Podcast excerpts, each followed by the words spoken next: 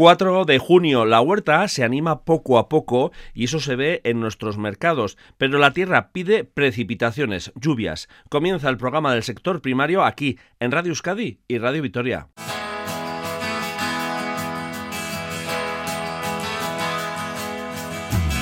Estamos en plena época de recogida de las cerezas, de las variedades más tempranas, que este año además han adelantado su ciclo de maduración. Mañana el Valle Navarro de Chauri recupera su feria dedicada a esta fruta Isabel Tabar, vecina del municipio de Vidaurreta y pequeña productora, nos avanza cómo ha sido la evolución vegetativa de sus cerezos. El haba chiqui o avín es una legumbre en seco, pariente del haba común, que en otros tiempos se consumía de forma habitual. Álvaro Iturricha es agricultor de la zona rural de Vitoria-Gasteiz y cultiva casi 7 hectáreas que comercializa a través de la cooperativa Garland, bajo el sello Euskal Baserri. Y descubrimos la plataforma digital gosoa.eus, una iniciativa de tres jóvenes guipuzcoanos que promocionan el producto agrícola y ganadero para ser un canal justo que conecta al productor con el consumidor. Seguimos bajo la influencia de la luna nueva que este martes día 7 pasará a fase cuarto creciente y el ciclo lunar es descendente para toda la semana. Mañana es Pentecostés, por tanto esta semana que viene está marcada por las temporadas de verano que corresponden a los días 8, 10 y 11 de junio. Esto es Lurvisía, en la realización técnica de audio Olaya Sánchez González y ante el micrófono una Ugarte Zumarga. Saludos, onguetorriak geurera. Lurvisía,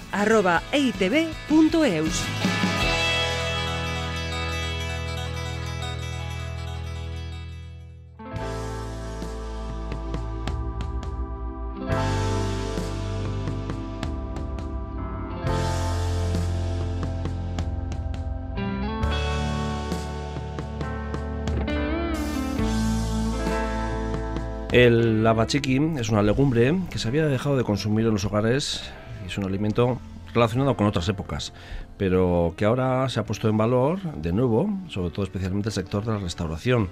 El avín poco tiene que ver con las habas que se consumen en ese periodo entre abril y mayo y todavía por estas fechas. En Llanada se siembra abachiqui para su posterior venta bajo el sello Euskal Baserri.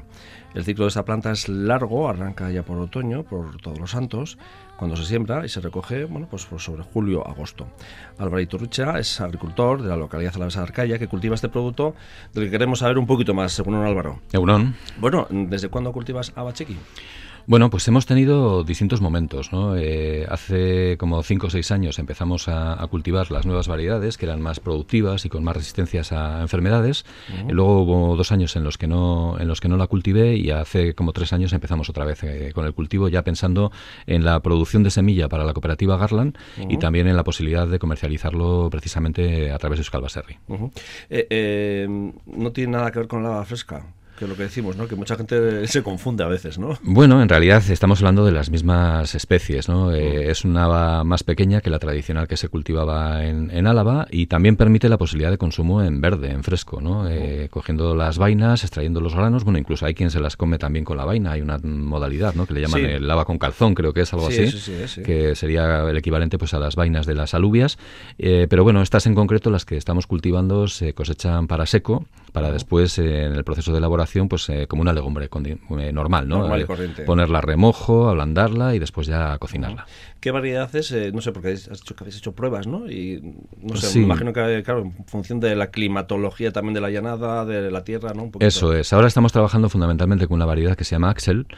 hace unos años trabajamos con otra variedad que se llamaba Diva, pero era más sensible a determinadas enfermedades. Entonces, bueno, pues también ahí la cooperativa va afinando con, con las variedades que mejor se adaptan a esta climatología, más productivas y de mayor calidad gastronómica. Producto incipiente, ¿no? Digo, me refiero, eh, que habitual, era habitual en tiempos, ¿no? De consumo, pero hoy en día hay un mercado que demanda. Bueno, en realidad es un producto que se cultiva en, eh, vamos a decir, en extensiones más importantes y tiene una finalidad como complemento de piensos para, para los animales, ¿no? Al final las habas eh, son una legumbre que tiene unas calidades organolépticas y, gastronómicas muy importantes desde el punto de vista del contenido en hidratos de carbono y proteínas, como, como legumbre que es. Entonces, bueno, pues como otro tipo de legumbres como la, soja o los guisantes, pues también sirven para, para, hacer piensos. ¿no? La utilización para el consumo humano, vamos a decir que es una parcela un poco más reducida, que tiene un mercado todavía minorista, minoritario, pero bueno, es un producto que está, que está en implantación y creo que para aquellos que, lo están reutilizando y recuperando recetas tradicionales, pues está dando muy buen resultado. ¿Cuál es el ciclo vegetativo? Decías ya por octubre es cuando se siembra. Sí, las siembras se pueden hacer a finales de octubre hasta aproximadamente la Inmaculada, son los eh, hasta primeros de diciembre. ¿no? Ya son... ido por todos los santos también, ¿no? Sí, sí, sí, son los ciclos de, siembra eh, más, eh, más recomendables, ¿no? Evidentemente, pues si lo siembras en diciembre, pues los ciclos ya son más tardíos y luego también te arriesgas, evidentemente, pues a que haya una mayor incidencia de la climatología en el proceso de maduración, ¿no? Pero también es cierto que las siembras más tardías benefician a lo que es el control de las hierbas y los problemas también de enfermedades, ¿no? Entonces, bueno, hay que buscar un punto de equilibrio para poder hacer una siembra en unas fechas que sean razonables y que garanticen una buena cosecha. De ciclo largo, decías en la presentación, eh, bueno, claro, desde noviembre, octubre hasta julio, agosto. Claro, claro, sí. Al final viene a ser pues el mismo ciclo que el de los cereales, ¿no? Del invierno. Se siembra, pues eso, eh, vamos a decir, en, en, el otoño y se recoge, pues ya ha entrado el verano, ¿no? A finales de julio, primeros de agosto, efectivamente. Eh, ¿En qué proceso está ahora más o menos en, estas etapas, en este tiempo que estamos? Bueno, pues ahora el estado fenológico es el de máximo desarrollo vegetativo y floración. Eh, van haciendo una floración escalonada, empiezan desde las yemas eh, más, eh, vamos a decir, más cercanas al suelo y se van produciendo una posterior floración hasta, hasta llegar prácticamente a la parte más alta de la planta. ¿El aspecto similar al del haba que conocemos habitualmente? Sí, sí, sí, la planta, es, muy, es muy parecida, sí, sí, muy característica, pues con un color azul plomizo, un verde plomizo, depende un poco de la sensibilidad para los colores de cada uno, ¿no? Pero sí, es un cultivo que ahora se caracteriza porque, bueno, las flores están muy abiertas, son, son flores además eh, yo creo que bastante llamativas mm. y el que pasa por al lado del campo pues notará un perfume muy, muy característico ¿no? Eh, entre, el, entre lo que es el néctar de las propias flores y el olor de las habas. ¿no? De hecho, estos días se, se nota ¿no? ya en el campo a la vez, ¿no? que hemos pasado de la época de la colza también ahora en la zona, por ejemplo, la zona de, rural de Vitoria-Gasteiz donde, sí, sí. la colza ya ha tirado la flor, en este momento los campos de colza ya no están amarillos, están las vainas cuajadas y sin embargo todavía los campos de habas que tienen una hoja bastante más eh, distinta, es una, es una hoja, eh, vamos a decir, más característica de las leguminosas, pues está en este momento todavía en floración. Aunque estos días es cierto que con estos calores que está haciendo, pues está, le está dando bastante, bastantes problemas al cultivo. Que hace falta agua, ¿no? Sí, de hecho nos estamos planteando en, algunas fincas incluso regar. Eh, decías esa variedad Axel es más resistente también a, digo, a los bichos ajenos que se suele decir. Sí, es que uno de los problemas de las habas tiene que ver con la sensibilidad a las enfermedades criptogámicas, a los hongos, ¿no? concretamente a la roya. Hay un muy fuertes de roya que suelen pues, poner en riesgo la producción. ¿no? El hecho de que las variedades sean más resistentes a la roya, primero, garantiza la sanidad del cultivo y reduce la necesidad de utilizar productos para combatirla, ¿no? que eso también pues, al final es positivo para el medio ambiente y para el propio producto y los consumidores finales importante es la fijación de nitrógeno, digo que para la tierra, ¿no? Para ti como agricultor y para la rotación de cultivos, ¿no? Claro, es que ese es el interés fundamental de los cultivos de leguminosas, ¿no? Aparte de la productividad y de que sea una producción pues entre los 700 o los 1200 kilos por fanega, puede ser una muy buena producción para, para las habas. Mm. Eh, un poco al idioma. para, para, que estemos, bueno, pues eh, podríamos estar hablando pues entre, entre 3600 y 5200, 5500 kilos por hectárea, ¿no?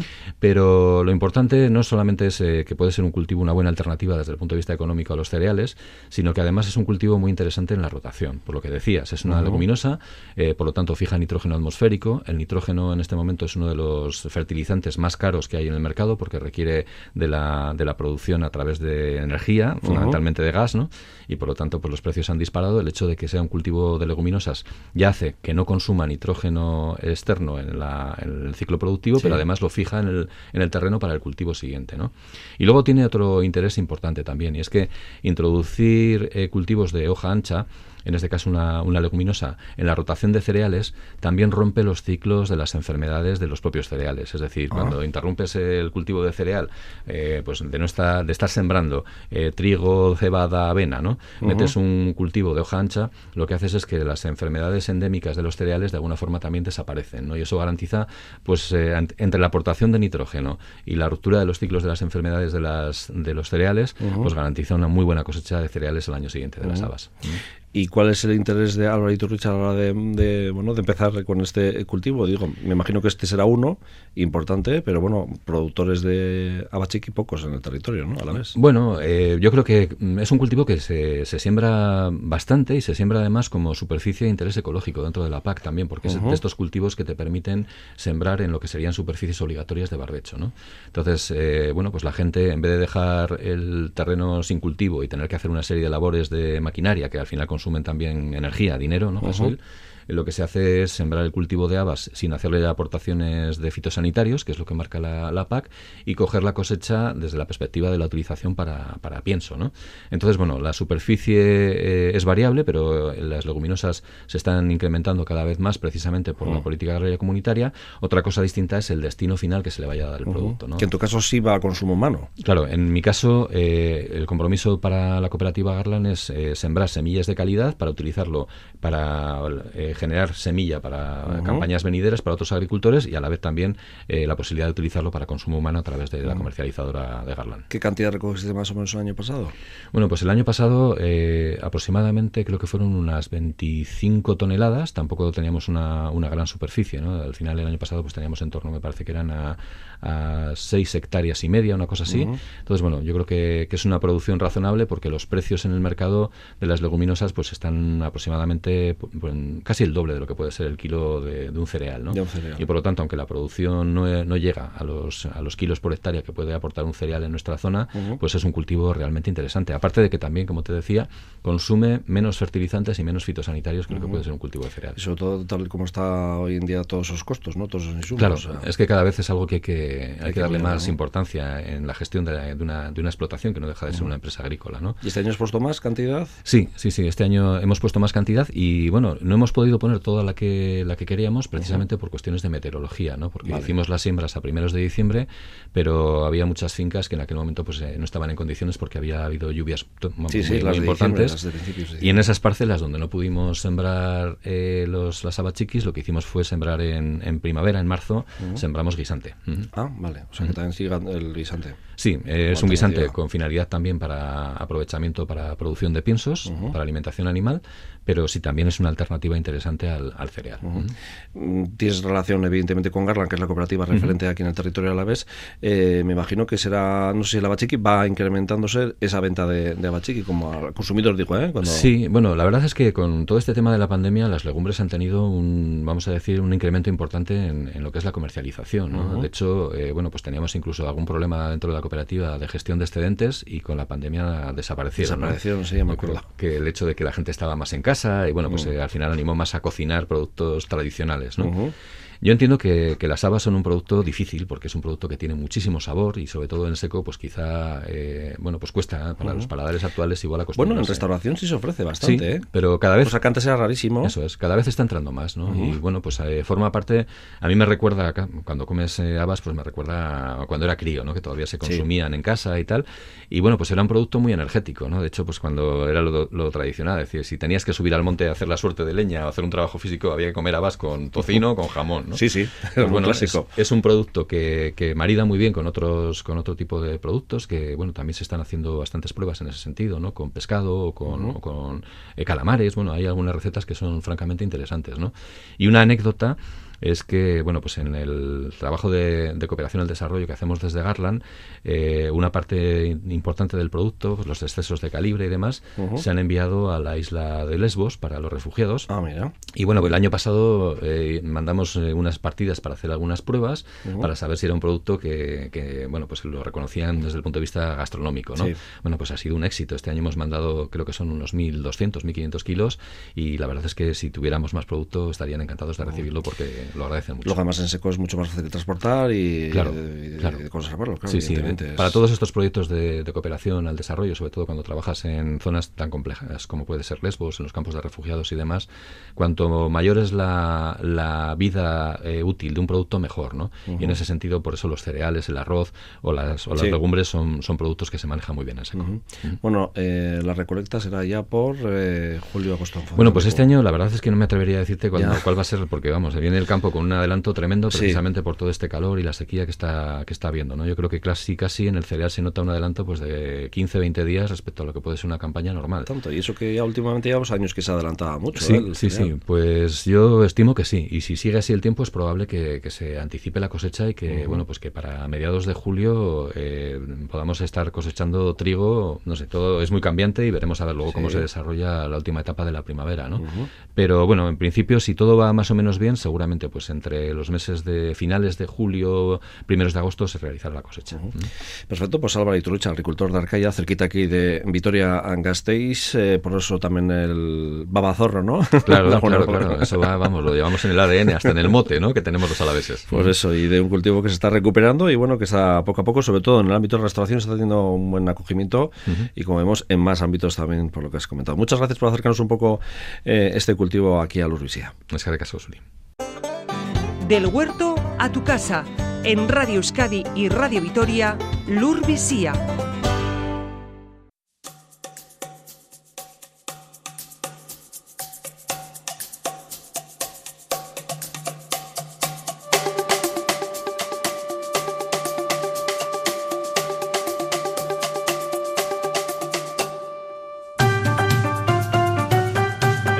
Valle Navarro de Chauri está inmerso en la recogida de la cereza, una fruta que pone en el mapa este municipio de Iruñerría. Unos 800 productores cultivan unas 50 eh, hectáreas de superficie distribuidas en 10 municipios. Esta campaña prevé recoger entre 250.000 kilos y 300.000. Mañana, eh, este rincón al abrigo de la Sierra de Chauri retoma su feria de la cereza. La primera edición fue en 2019. Isabel Tabar es una pequeña productora del municipio de Vidorreta que está en plena recogida de la cereza. Bueno, buenos días Isabel. Eh, bueno, ¿cómo está la finca? El, tema, pues la verdad, está una cereza maravillosa. Al principio tuvimos un poco de miedo porque hizo unos calores tan fuertes que la adelantó y estaba un poco rara, pero ahora está, está buenísima. Eso te va a preguntar, no sé si este año ha venido un poquito antes adelantada la campaña. Sí, sí, sí, porque la que estoy recogiendo, que es la Primigian, normalmente viene a, mediados de, junio y, ya se ha recogido, ya se lleva dos o tres días recogiendo ya, o sea que sí, se adelanta, sí.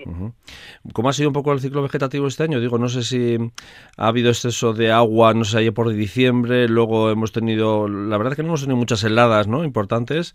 ¿Cómo ha sido un poquito, Isabel? Pues ha sido muy raro, ha estado muy raro porque no, por ejemplo, en primavera ha hecho calor, que tiene que hacer frío, porque la cereza necesita un determinado horas de, frío para, para que el árbol esté bien y se mantenga bien.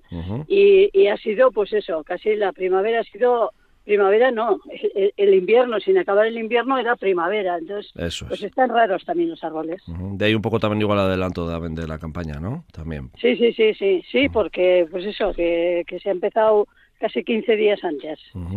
Eh, eh, tú en tu caso en Vidaurreta, ¿qué cerezos, qué variedades de cerezos tienes?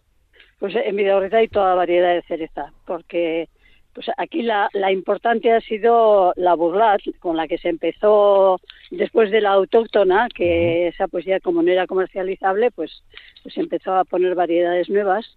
Y la burlat es la que más eh, ha habido aquí. Entonces ahora ya se están cambiando otra vez variedades. En este momento pues está con la con la Primigian y con la Frisco, que será la que la que vaya a la feria.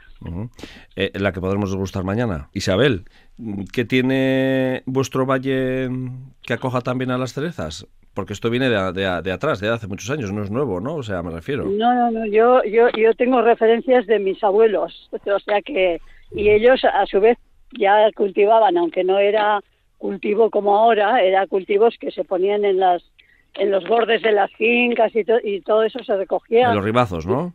En los ribazos, eso mm. sí.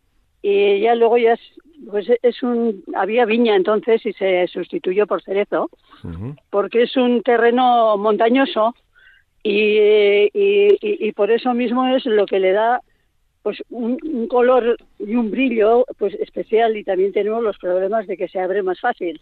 Entonces, pues, eh, eh, pues eso, ahí es un, nos reímos todos cuando decimos, pero que es un microclima y es cierto porque está arropado por la por Sarvil, por la peña de Sarvil, y, y se queda esto un poco en un rodeado así de montes y, se crea un clima especial, sí.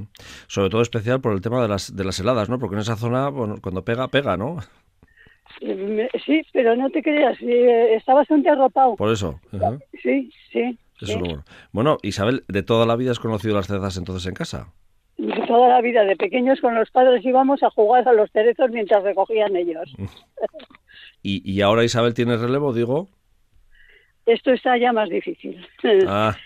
El, campo es el campo. El campo, pues eh, no, está muy bien, la verdad, de relevo, pues porque, pues claro, no hay nada asegurado, eh, la vida es cara y, el precio de los productos del campo, pues no, está acorde con el resto. Y por eso mismo, pues claro, ellos se ponen a poner algo y ven que, es mucho esfuerzo y poco producción, pues eh, ya está. En el valle hay gente joven, digo, hay gente joven que esté diciendo, bueno, pues para complemento de...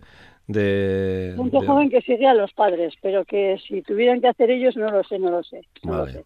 que están por detrás empujando, ¿no? Para que se ah, mantenga también, ¿no? Pues sí, porque los padres, los padres, los tíos, los mayores, pues eso, tenemos hay un sentimiento de que esto no se tiene que acabar y lo mantenemos lo que podemos. Eh, Isabel, eh, ¿en dónde vendéis la cereza de, aparte de en la feria, eh, la, dónde la soléis vender habitualmente? Pues la mayoría de la gente está en la cooperativa Arbalife, que tiene la sección cereza, y es ahí a donde desde ahí se comercializa. Comercializa un poco por todos los mercados de, los alrededores. De Donosti, Bilbo, pues eso, se lleva a todos estos sitios llega la cereza de aquí. O sea que ya se está comiendo la cereza de Chauri. Sí, sí, ya hace, ya hace días que se está comiendo la cereza de Chauri. Ya llevamos, la primera ya se ha terminado, ya llevamos pues 20 días cogiendo. Porque además esto eh, va un poco eh, mm, en función de las variedades, ¿no? Es lo que decías tú, ¿no? Va, hay unas variedades que son más tempranas, otras más tardías y luego, bueno, aparte luego depende también la climatología como sea, ¿no? Pero va poco a poco que también, bueno, tenéis el golpe ahora de recogida, pero es un constante, un continuo, ¿no? Es un continuo, sí. Se empieza, pues eso, con dos variedades primeras, que es la burlat y la Flimua, y hay algunas así que vienen dos o tres días antes, y luego viene la Primigian y la Frisco, que más o menos vienen a la vez, y luego ya hay otras variedades que ya llegan hasta julio. Eh, bueno, en esta feria también habrá posibilidad de comprar cereza, me imagino, ¿no? Sí, mira, a la feria se acuden los productores y a vender directamente ellos, que cualquier persona que quiera hacer cualquier tipo de, consulta lo puede hacer, porque van a estar, van a estar ahí. Y son los productores de la zona, de la zona no, del valle, del valle. desde el valle. Y también habrá artesanos de, de la zona y pues, pues, productos de kilómetro cero, eso, para animar un poco la feria también. Bien, o sea que eh, el que se acerque puede comprar directamente, hablar con vosotros, con el productor, y te puede decir, bueno, esta te va a aguantar un poquito más en la, en la fresquera, o esta, eh, cómetela ya en estos días, porque si no, se, se, marcha, o esta es más, más buena para hacer mermeladas, que también igual a la gente que vaya con intenciones de hacer, para comprar alguna, para hacer alguna mermelada, algún elaborado también, ¿no? Mm, no sé si es la, la que tenemos ahora, no sé si es la mejor. Yo, desde luego, he recogido para... Para comer directamente, para, ¿no? Para, no, y para también para las que hacen mermeladas. La primera tiene un sabor diferente, un sabor más a cereza. Vale. Y, y eso, de esa, eh, la, que, la primera es la mejor para hacer la mermelada. Esta se conserva, es una cereza dura que se conserva a tiempo. Quiere decir que, compras y puedes tener... Pero bueno, yo no he probado con esta para mermelada. Isabel, mientras estamos hablando, ¿estás recogiendo cerezas? me, oyes, ¿no? Con la mano a la vez. Digo que te, da, que, te da la posibilidad de hacer los dos trabajos. Hago los dos trabajos, ahí está. La, habilidad ya es nata. bien, bien, pero eso está bien, eso quiere decir que ya que es eso. Y eso que es un trabajo muy puntual de, de todo el año, ¿no? Digo que eh, ahora se, es el momento importante, ¿no? Para vosotros también. Sí, sí, muy importante, muy importante. también también de, lo que nos viene de, cultura. Claro. Porque era el primer dinero que llegaba cuando no había más que trueques, era el primer dinero que llegaba el, de la cereza y ahí están los sentimientos. Ahora también se más, era un complemento, ¿no? Sí, ahora es un complemento, sí, eso es, sí. Sí, con esto no se podría vivir, la verdad. Es decir, tendrías que tener casi todo el Valle de Chauri para poder vivir de esto. Decía antes eh, que en todo el Valle hay como unos 80 productores y, bueno, que andará sobre los 250.000, 300.000 kilos. No, es una producción grande, pero la verdad es que, que bueno, lo, trabajáis y lo manejáis con mimo, ¿no? El producto. Sí, eso es. mimamos muchísimo al árbol, que, es el que te da el fruto, y, lo cuidamos, lo cuidamos, se cuida mucho el cerezo sí, también da a la vez, pues es un buen complemento, sí.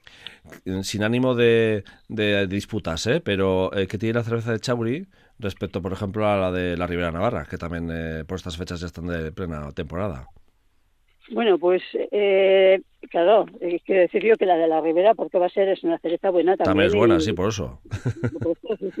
Lo que pasa es que aquí vinieron de Aragón hace unos años a mirar y decía, guau, que tenéis un término especial para coger brillo que no que no coge en ningún sitio y sabor también por estar son los los suelos son muy muy pedregosos y, y, drena muy bien para hacer esto y pues eso que, que, es un terreno muy especial porque en regadío no saldría igual.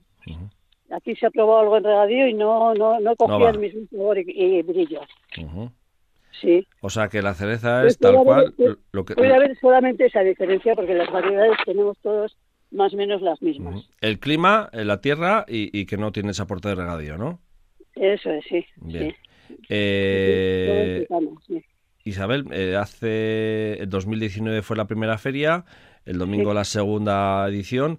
Digo que con ganas de, bueno de retomar un poco esa iniciativa de que pusisteis, ¿no? De, dar a conocer también vuestra cereza y vuestro valle, claro, porque es otra forma de dar a conocer eh, el medio rural, esa parte de ese rincón de Navarra, ¿no? Pues eso, sí, sí, promocionando un poco lo que es, pues eso, el valle y, y el, el, no sé, acercar un poco al que a ver si se puede vivir más iba a decir humanamente, pues puede ser, ¿no? Porque realmente se vive muy bien aquí. Oye, eh, una cosa, claro, nuestros oyentes nos preguntarán a ver, cómo eh, pagarán la cereza el día de la, feria, pero no sé si también eh, con esto de que tenemos todo mm, disparado en el mercado en general, si están pagando a buen precio la cereza en principio se estaba pagando muy bien, pero claro, pues, pues cuatro o cinco días, porque esto es llevar al almacén, el almacén lleva a la tienda y ya sabes que hay márgenes por medio, pues de todo tipo. Y ahora ya, ya ha bajado también el precio, entonces pues pues eso, pues pues eh, se vende también directamente en la cooperativa todos los días, de siete y media a ocho y media, que cuando llegamos con la cereza, pues la gente, pues eso, ya ve que, que la acabas de coger y que la llevas y creo que se estaba vendiendo a 20 euros la caja de 5 kilos. 20 euros. Y, y, irá bajando, quiere decir que más o menos pues esos precios son los que... Claro, luego la cooperativa tiene sus gastos y ya te pagan a ti otro precio. Pero bueno, ese es el precio que tenéis vosotros más o menos aproximadamente, ¿no?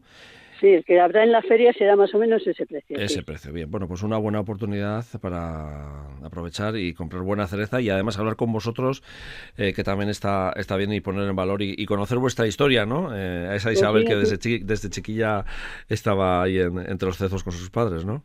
Pues sí, eso es, sí, sí, es, es bonito. el quien tenga curiosidad, pues puede hacerlo directamente con los productores que son los que van a estar. Eso es perfecto. Y además conocer el valle, por si no lo conocían, que también eso también es importante, ¿no? Sí, sí, sí, habrá también sorteos, habrá animación y, y luego también hay se hace un par de sorteos de, de visita a los cerezos para recoger cerezos si quieren. Pues hay cosas de estas importantes, sí. Estas cosas que antes ni las pensábamos que se podían hacer, ¿no? Sobre todo lo de la visita. ni pensábamos, pero pero sí salió y la verdad es que tenía, ha tenido mucha aceptación. Bien, o sea que este año otra vez a repetir.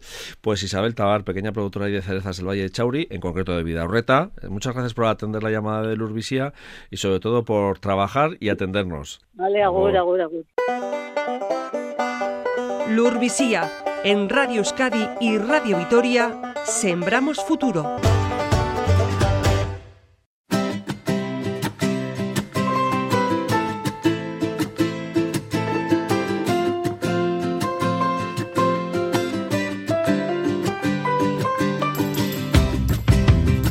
En, nuestras huertas, nuestros jardines, cada vez están cogiendo también un hueco unas variedades de hierbas aromáticas, plantas aromáticas, que, bueno, que cada vez tienen más eh, eh, proliferación entre nuestras gentes.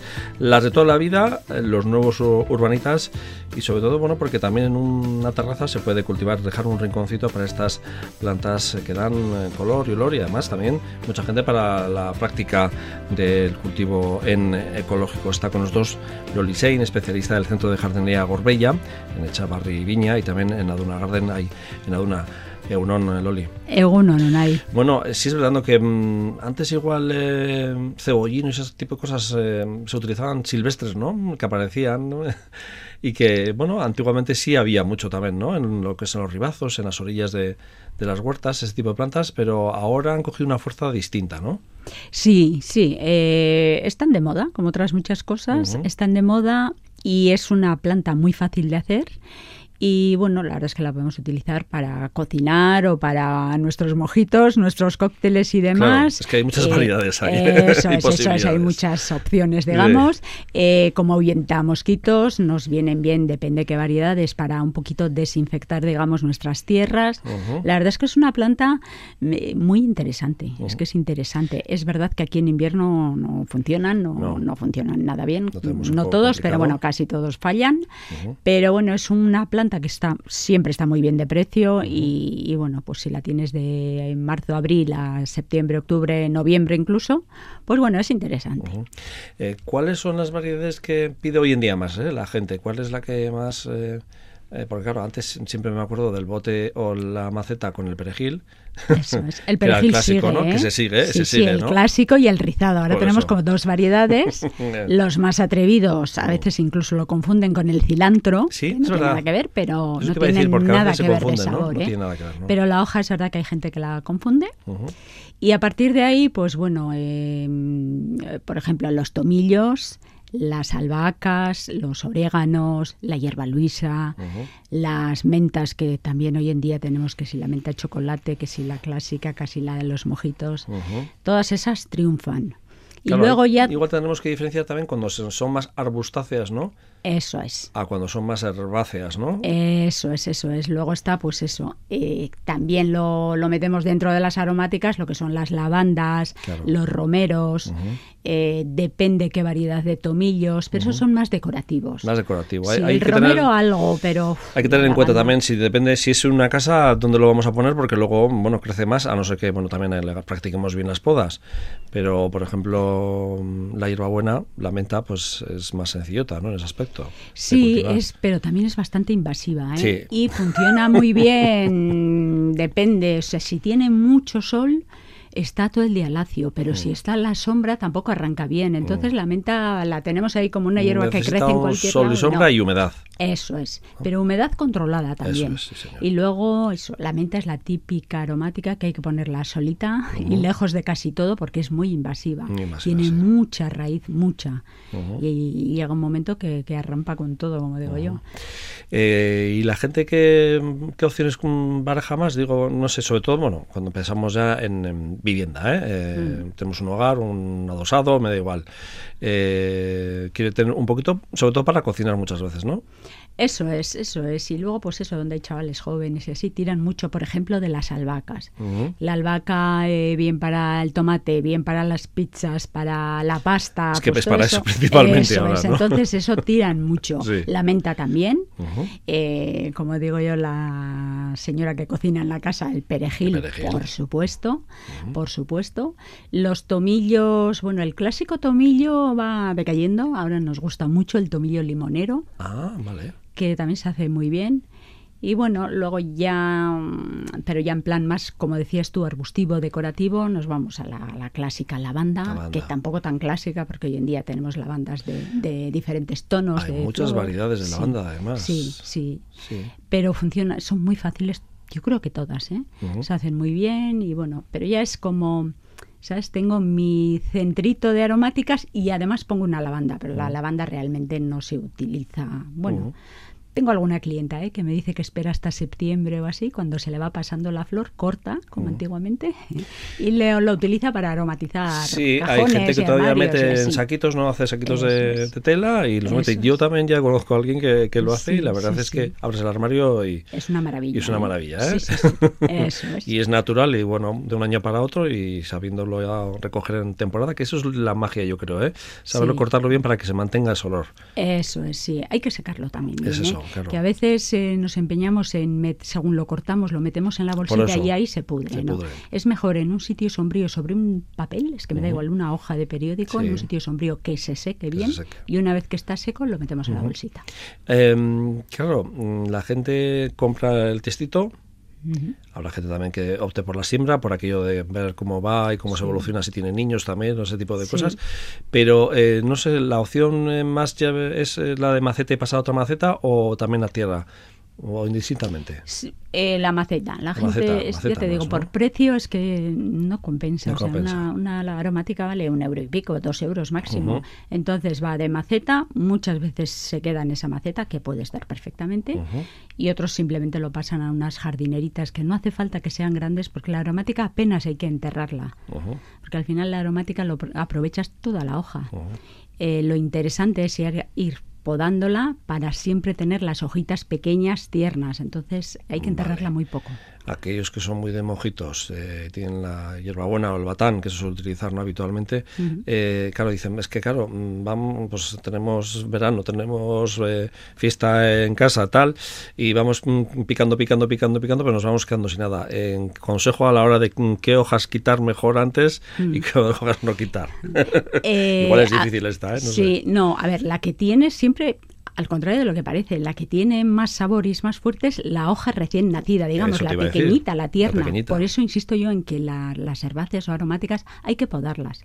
La parte de arriba, la hoja más vieja, pero sin pena ni gloria. O sea, sin pena, taca, las vas cortando y según cortas es cuando más brota la pequeña, que es la buena y la que nos interesa y es la forma en la que la, planta no para. Porque una vez que florece, esa flor se cae, hace semilla y ahí ya no va para, ahí se para la planta. Entonces no nos interesa a que florezca. Vale, o sea que mm, cortar las, las viejas que tengamos y mm. ir cogiendo poco a poco las que vayan brotando. Sí, las que están en, o sea, cortamos, podamos, digamos, las más altas, las que más en la parte de arriba estén de la planta y tiramos de las de las cortitas, de las tiernas. Sí, sobre todo en estas herbáceas como más, más clásico, ¿no? Como cualquier variedad de ellas, menta limón o la Coca-Cola que has dicho, todas estas, ¿no? sí, sí, sí, eso es. Pero, eh, por ejemplo, me ha llamado la atención que me ha consultado una compañera el jengibre. ¿El jengibre lo consideramos como planta aromática? Sí, ¿eh? sí, pero es un poco como la echinácea. La echinácea se considera planta eh, aromática, que es muy bonita, pero realmente es preciosa, pero realmente lo que utilizamos es la raíz de la echinácea. Entonces el jengibre tampoco es fácil hacerlo. ¿eh? Ya, entramos en, en, otro Es otra liga, ¿no? Eso. Es que eso me parecía a mí, luego pues es complicado, pero bueno, yo como aromática como tal no lo considero porque bueno, al final pero es la bueno, sí, yo a la hora de comprar sí que, pues como las citronelas y así siempre hay, ¿eh? Jengibres, echináceas, ese tipo de plantas. y el kit básico que para la cocinillas o el cocinillas? Mm. ¿Cuál es Una jardinerita de lo que sea, que no sea profundidad, no necesitamos. Entonces es la típica planta que utilizas mucho, renuevas mucho, abonamos un poquito. No me hace falta altura ni ninguna medida especial, es que se hacen una jardinerita normal, una, yo qué sé, 60, 70 centímetros, metemos cuatro plantitas y funcionan perfectamente. ¿Piden en buen sustrato? Eh, un sustrato que drene bien es importante. Un sustrato normal, siempre abonado, enriquecido, yo insisto mucho. Un sustrato normalito. O sea, tampoco nos interesa que se estanque nada de agua ni nada, ¿eh? muy poroso, muy flojito.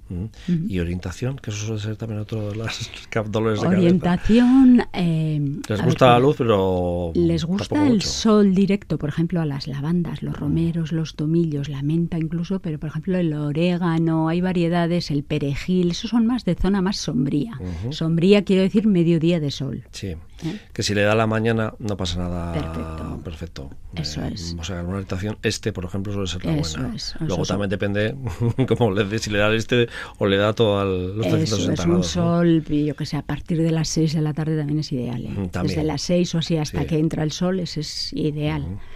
Pero bueno. Eh, claro, la gente todo dirá, bueno, no sé si estoy a tiempo, no estoy a tiempo, igual ando tarde, todavía estamos a tiempo. Sí, está, en este momento hay un montón. en vez de consumirlo ahora, pues lo consumirás dentro de 15 días o 3 semanas, ¿no? Empezarás a... Pero no, ni eso, Unai, ni eso, porque la planta viene terminada. Viene ¿eh? terminada, O sea, la planta la coges y la puedes consumir mañana.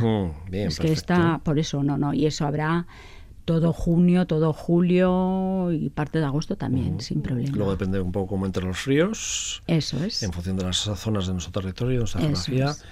Em, claro, dice, bueno, eh, los puse en una jardinera, ¿no? Eh, sí es verdad que hay algunas de ellas que en la primavera vuelven a brotar. Sí. Algunas, no todas, ¿no?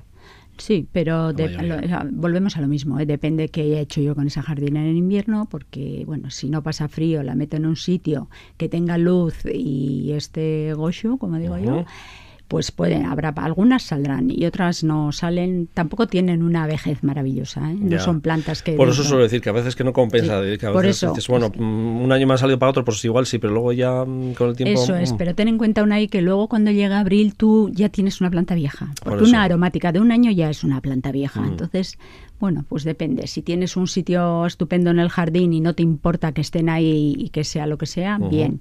Pero para tener, por ejemplo, una jardinera en la ventana de la cocina, que siempre apetecen, de verdad que merece la pena renovar cada año. Eh, la que sí se ha puesto muy, muy de moda es la albahaca. Mucho. Mucho. Mucho. Mucho. Sí. Sí, sí, bien la de hoja pequeñita, bien la de hoja ancha. Luego hay una variedad nueva que es una hoja marrón oscuro muy bonito. Está muy de moda. Yo tengo el recuerdo de niño que se compraba albahaca por el día de la Virgen de Begoña, que no es la día de la Virgen de Begoña, el 15 de agosto, el día de Andramari, eh, porque se supone que la Virgen de Begoña había aparecido entre albahaca. Ah, sí, mira, yo eso no sabía. Y, había mucha costumbre, pero entonces en aquellos tiempos no se comía la albahaca. Tampoco había pizzas ni estas, eh, estas comidas que hoy en día, ¿no? Pero sí es verdad que son costumbres y usos eh, que, que, son curiosas, ¿no? Eso es, hombre, mojitos tampoco había y, y ahora hacemos... Luego poco después ya llegaron, sí. eso es, te quiere decir que mentas hace unos años, eh, a ver, la menta la conocemos de toda la vida, pero la teníamos la básica, eso, es como una mala hierba, estaba siempre en la huerta allí dejada de sí, en una esquina, en una zona húmeda del caserío de la casa, ¿no? Ahí donde, bueno, por lo general iban todas las aguas o por donde se secaba. eso es, eso es, y sin embargo ahora, pues bueno, es una planta muy apreciada, ¿eh? la verdad es que por eso, sí, sí. muy fácil. Eh, otra cosa que has apuntado al principio es el tema de eh, que nos puede ahuyentar eh, insectos. Eso es, sí. Digo, en la casa, eh, tener en el alféizar de la ventana o en el balcón, eh, mm. ¿qué tipo de, qué variedades son las más, más La de hoja estrechita funciona muy bien. Vale. Eh, bien en la ventana, como dices tú, bien la típica mesita que cenamos todos en una terracita, en el porche, lo que sea, funciona muy bien y en las ventanas de las habitaciones, incluso en la habitación. Lo que pasa es que luego hay que sacarlo, por la mañana hay que sacarlo a la calle, pero es la de hoja estrechita es la que mejor funciona. Bien la albahaca o bien que no hemos hablado de los geranios antimosquitos, limoneros. Vale que también se consideran aromáticas. ¿eh? Vale, Realmente es un geranio, pero se entra a la hora de comprarlo, siempre está en la lista de las aromáticas. Vale, ¿y has dicho geranio? Limonero, que le llaman, sí. O geranio citronela también le llaman algunas casas. Que nos da flor, claro. No, no, no. No, da nada de flor. Ah. Da lo mismo que las aromáticas. En el momento que da la flor, cae, mm. la, semilla y se agota la planta. Entonces no nos interesa que dé flor. Vale. Hay que ir podándola para que no llegue a florecer. Muy bien. sí. Claro, uno ya geranio ya piensa que es flor. Y no, en este caso no. No, no, no. bien, bien, bien. Está bien. Uno que aprende también aquí en este espacio. Bueno, pues Loli Sein, especialista del Centro de Jardinería Gorbella y también de Aduna Garden, es que ricasco. Y hasta la siguiente. ¿eh? Es que recasco, Nay. Agur. En Radio Euskadi y Radio Vitoria, Lur Visía, el campo en tu casa.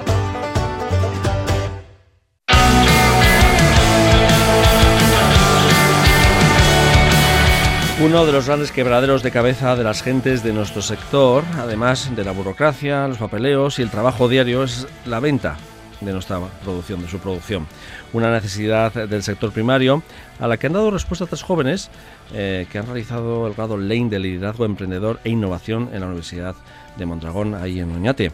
Eh, antes de finalizar sus estudios empezaron a dar forma a la plataforma digital gosoa.eus, una iniciativa que es un canal entre el productor y el consumidor, pero además con muchos más valores que nos lo van a comentar dos de sus tres miembros. Está con nosotros Gorka Elizazo de gosoa.eus. Egunon, Gorka. Egunon, Y Miquel Arbulo, también de Gosoa.eus. Egunon, Miquel. Bueno, hace tres años que creo que visteis eh, una necesidad de esa demanda del sector primario. No sé si empezó por ahí la chispa o bien cuando estabais terminando ya el grado lane eh, dijisteis, bueno, tenemos que hacer, eh, buscar un futuro laboral y mm, a ver qué hueco o qué nicho de mercado vemos. Eh, bueno, nosotros empezamos con la trabajar la idea cuando estábamos en segundo, ya estábamos en el año 2018 y bueno, pues un poco pues la idea nació entre nosotros y a partir de ahí pues empezamos un poco a investigar si, si había realmente necesidad y tal y cual, porque desde fuera se veía que un poco el sector o, o pues eh, carecía un poco de la modernización o el tema digital. Entonces, pues eh, ese primer año pues estuvimos investigando, estuvimos visitando pues diferentes instituciones, ASOCAS, estuvimos colaborando con el sello ecológico aquí de Euskadi. Hicimos una investigación de mercado ahí cuando hicimos el viaje a San Francisco, un poco visitando las iniciativas que ya estaban trabajándose desde hace bastantes años para aplicarlas luego aquí. Y bueno, un poco nació así. Miquel, no sé si hay eh, el tramo ese de elaboración, de ponerse en marcha, si lo, vería, lo veis tan claro o según ibais avanzando y iba la cosa más, ibas mostrando que, bueno, pues aquí hay posibilidades y, podemos eh, empezar eh, esta plataforma, poner en marcha esta plataforma. Sí, bueno, a, tanto a Gorka como a mí, pues nos llamaba la atención el sector, eh, era un sector con el que estábamos familiarizados, entonces eh, a medida que íbamos visitando azocas de diferentes pueblos, en los mercados, pues hablábamos con productores y recogíamos un poco testimonios y experiencias personales y sí que veíamos que había ciertas necesidades tanto para los productores como para los consumidores en este caso. Entonces sí que un poco ahí se cristalizó un poco la idea y vimos que por dónde podíamos tirar y por dónde no y hasta el día de hoy. Pero eh, vuestra proyecto inicial era ah, para implantarse, no sé si en Guipúzcoa o eh, territorios históricos, Euskal Herria, o, tenéis intenciones de que esto vaya más, no sé. Sí, empezamos trabajando en, dos municipios, en Zarautz y en Donosti, y luego hace aproximadamente un mes decidimos abrir el servicio a, todo Guipúzcoa. Y por ahora nos hemos establecido aquí en Guipúzcoa, repartiendo cuatro días a la semana, lunes, martes, jueves y viernes, tanto de mañana como de tarde. Y bueno, pues por ahora sí que estamos eh, aquí bien en Guipúzcoa, pero luego ya veremos eh, a largo plazo pues qué, qué, nos depara el futuro. Bueno, primero asentarse un poco, ¿no? Y luego ir viendo poco a poco según cómo vaya. Claro, ¿qué es Gosoa.eus? Al final Gosoa.eus eh, es una iniciativa con varias ramas, corre con los desafíos o con las problemáticas que encontramos en el sector. Eh, la rama principal pues es la que estamos hablando ahora mismo, que es una soca digital que reúne de manera justa más de 40 productores de las cuatro provincias, Guipúzcoa, Vizcaya, Álava y Navarra, con eh, servicio de reparto a domicilio para, para los usuarios. Entonces, pues por un lado atacábamos la problemática de establecer un canal justo para aquellos productores que igual no tenían una red logística o que eran eh, más pequeños y que bueno pues eh, con nuestra iniciativa pues podían abarcar más familias o más consumidores y por otro lado eh, los usuarios que tenían dificultad en encontrar este tipo de producto fresco hecho por pequeños productores pues en su, en su municipio o en, en, en, la zona donde vivían. Y pues bueno, luego ahora estamos desarrollando otras gamas, pues como puede ser el tema de los platos elaborados y bueno, estamos abriendo un poco lo que es el, proyecto. Por eso decía al principio, ¿no queréis un poco como un canal entre las gentes, los profesionales del sector primario, con el consumidor o con el mercado, ¿no? Pero lo que comentabas, canal justo, esa es una palabra clave vuestra, ¿no? Eh, que es distinta a la del intermediario. Claro, eh, nosotros dejamos total libertad a los productores de establecer sus precios. Eh, nosotros, nuestra plataforma no cuenta ni con una cuota mensual ni nada, o sea, es decir, nosotros no ganamos nada con, con los productores. Nosotros simplemente, pues, eh, recogemos sus productos, eh, le sacamos fotos tanto a los productores como a los productos y luego ya pues nos encargamos de que le lleguen a los a las familias pues la comida. ¿Cuál ha sido, Miquel, la, la, aceptación por parte de, las gentes del sector primario? Digo, eh, porque al principio habréis tenido que pues venderos un poco, me imagino, ¿no? Sí, pero bueno, por este por esta parte hemos tenido bastante suerte porque además de de nosotros, bueno, aparte de los dos que estamos hablando ahora, trabajamos con otro socio que se llama Hitor Martín, que también ha hecho link con nosotros. Y eh, tuvimos la suerte de coincidir con Federico Pacha, que es la persona que gestiona el comedor de, Orona, y, y, es una persona que tiene mucha experiencia, que conoce muy bien el sector y que tiene ya trato directo con muchos productores, por lo que al ir un poco de su mano, pues la predisposición de los productores a trabajar con nosotros eh, era, digamos, mayor. y, y, bueno, pues por esa parte sí que hemos tenido mucha suerte y ahora estamos agradecidos de estar trabajando con productores muy, muy potentes, con un género muy bueno. Pero ahora estáis dando ese paso que ya nos habías adelantado un poco, Gorka, ¿no? Que es eh, ampliar un poco más las posibilidades de, de vuestras que estáis viendo también, ¿no? Sí, al final, eh, a ver, otra de las tendencias, al igual que todo el tema de, venta online, es el tema de los platos elaborados, como podemos ver ya, pues ciertas cositas nuevas en las grandes superficies. Entonces, eh, pues bueno, estamos desarrollando pues una rama de platos caseros hechos artesanalmente, todo con producto local. Entonces, pues pueden llegar a ser a tiendas minoristas o pueden llegar a ser pues a, comedores de empresa que no tengan igual un comedor. Al final estamos como eh, atacando en bloque lo que sería la transición sostenible alimentaria. Entonces, pues eh, dónde tener impacto, pues un poco varía, depende de, depende de la zona. Y bueno, pues vamos para adelante con eso. Y en esa transformación o pequeña transformación de, del producto en fresco a, que sea de alguna manera un poco más elaborado, eh, eh, ¿ahí habéis contado también con gentes del sector o, sois vosotros? como ha sido un poquito? Bueno, no, tenemos tantos dotes culinarios. A, eso me refería, ¿no? Que vamos, le dais a todo, digo. pero sí que tenemos la suerte de, como te he comentado antes, pues nuestro socio Federico Pacha, pues ah, es el Ahí está la pata. de Orona, entonces eh, eh, bueno, pues sabiendo el menú que va a salir la semana que viene, pues alargamos un poco las tiradas y comercializamos esos platos bajo nuestra marca, que son platos elaborados con, con bueno, como, bueno la, empresa que gestiona se llama Diámetro 200, el restaurante, y es porque coge todo alimentos de cercanía, de un radio de 200 kilómetros. Entonces, pues hemos tenido la suerte pues de poder eh, comercializar eh, unos platos elaborados que son de una categoría muy alta mayormente de, alimentos ecológicos y, locales. Que eso es otra de vuestras ¿no? caballos de batalla. Son productores, 40 productores de la zona, que eso también es importante. Claro, lo que pasa es que el producto de temporada también tiene su. Digo que mm, no sé si tenéis que ya estáis plantando, bueno, cara invierno hay que eh, implementar ¿no? Eh, otras conexiones con otro tipo de, de agricultor o de ganadero, no sé, eh, pregunto.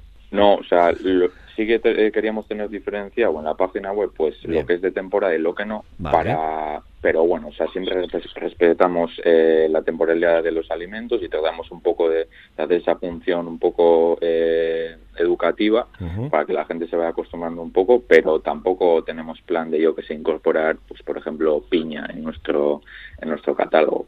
consideramos que hay que dar eh, visibilizar el, producto de aquí, claro. y, y, luego ya te digo, o sea, hay un apartado eh, que pone fuera de temporada, pues por ejemplo, pues hasta ahora lo que ha sido el tomate y bueno, un poco esas cosas. Perfecto. Eh, también le ponéis un poco de énfasis o bastante en la sostenibilidad, ¿no?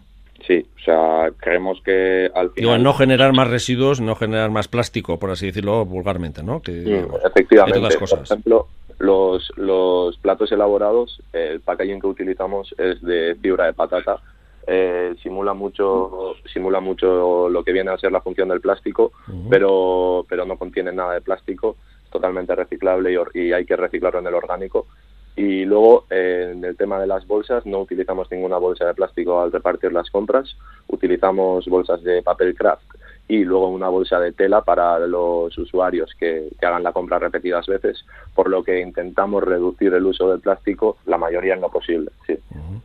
Y además de eso, perdón que se me olvide, eh, trabajamos eh, también con un productor que se llama Belleco, también con La Reta, que con el tema de los lácteos trabajamos con tarros de cristal y tenemos un sistema de, de retornable que recogemos los tarros utilizados ya por los clientes, los volvemos a llevar al productor para que esto sea un poco circular y no tener que generar más residuos de lo que deberíamos.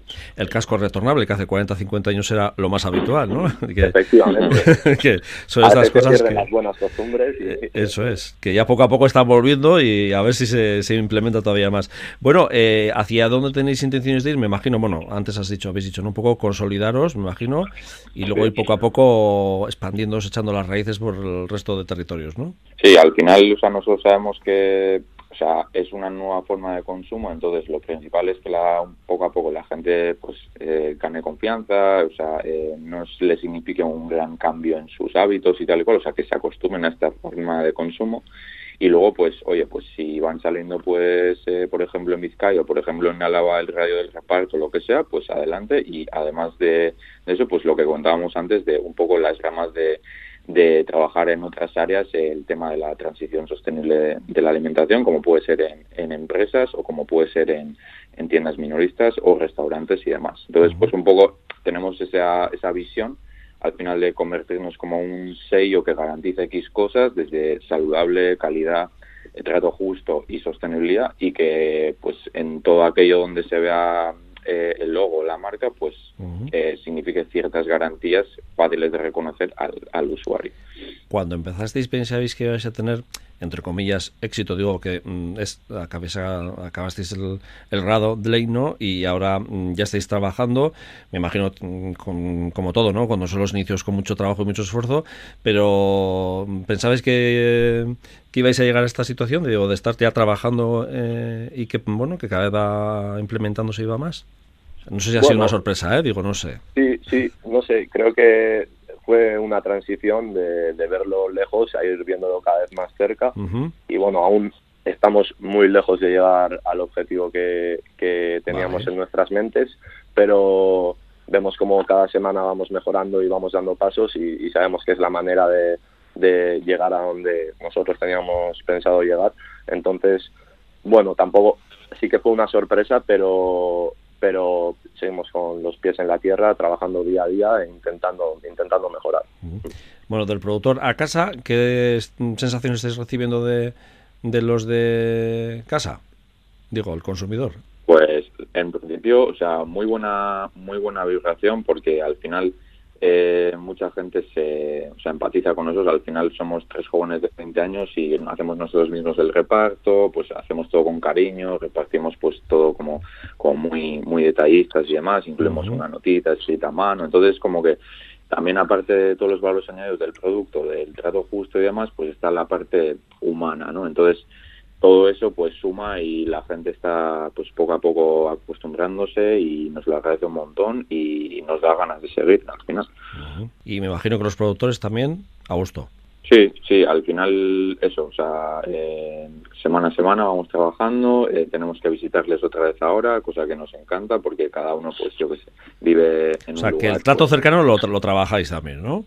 claro, claro, o sea, sí, claro antes de empezar a trabajar con algún productor, pues eh, fuimos a donde ellos, les conocimos, vimos el sitio del trabajo, eh, yo qué sé, pues tomamos algo con ellos y al final pues es lo que estamos intentando construir, una relación humana tanto con las familias como con los productores que creemos que es la vía para, para coser todo esto. Sí que de hecho, con muchos productores también eh, nos pasamos nosotros físicamente a recoger el producto, por lo que tenemos un trato prácticamente semanal o diario y, sí que es verdad que hay cierto género que se está consumiendo más que, otro, entonces supongo que habrá ciertos productores que estén más contentos que otros, pero, pero la verdad que por, por lo general están contentos y nosotros con ellos también, la verdad que encantados. Además de conocer su realidad y su día a día. También, ¿qué productos el estrella, ya que has comentado? Creo que el tema lácteos, eh, los productos de Belleco se están consumiendo mucho. Eh, también eh, ha salido mucho todo el tema de verduras de frescos de Carabeleco.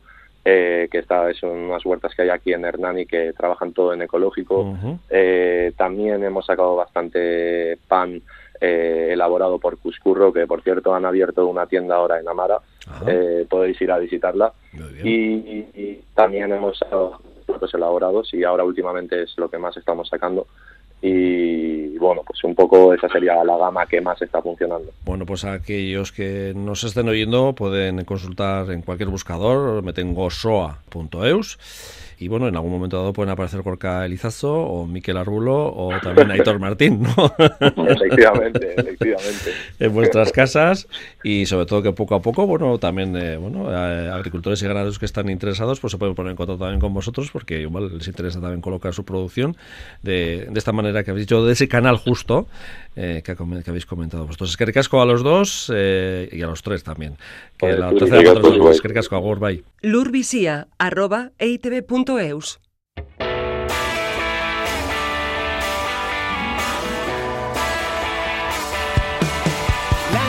Y hasta aquí lur bizia, mila esker nekazaltxoko honekin larun batero bat egiteagatik, ondo izan, agur eta osasuna.